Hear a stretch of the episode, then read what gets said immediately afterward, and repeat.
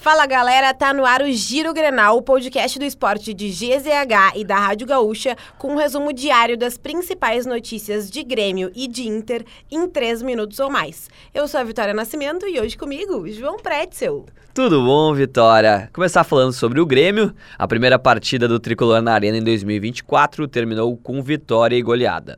Na noite da última quarta-feira, o Grêmio fez 4 a 1 no São José, com direito à boa atuação de Soteudo diante da torcida.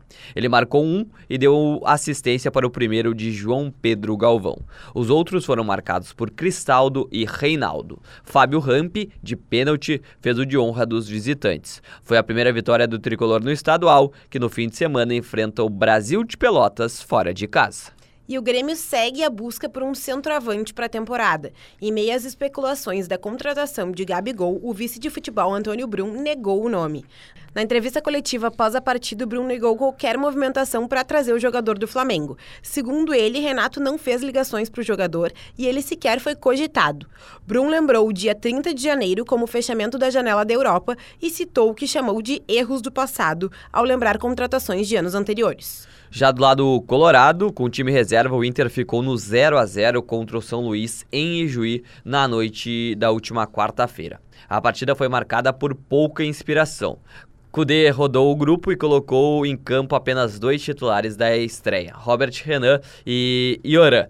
Luiz Adriano perdeu a chance mais clara de gol da partida e o jogo ficou mesmo no empate sem gols. Com quatro pontos na tabela, o Inter está na quinta posição. O Colorado volta a campo no sábado, quando enfrenta o Ipiranga no Beira-Rio.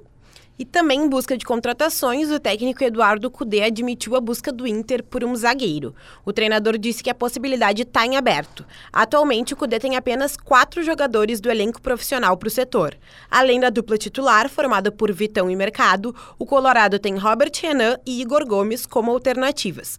Outras posições que o Inter busca são um volante e um lateral esquerdo. Siga o Giro Grenal na sua plataforma de áudio preferida. Deixe a sua avaliação e ative o sininho blim blim para receber uma notificação sempre que o episódio novo estiver no ar.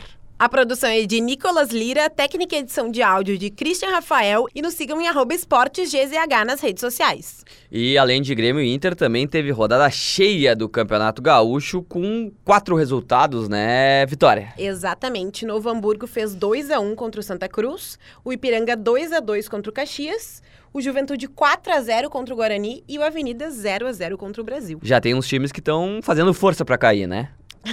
que isso.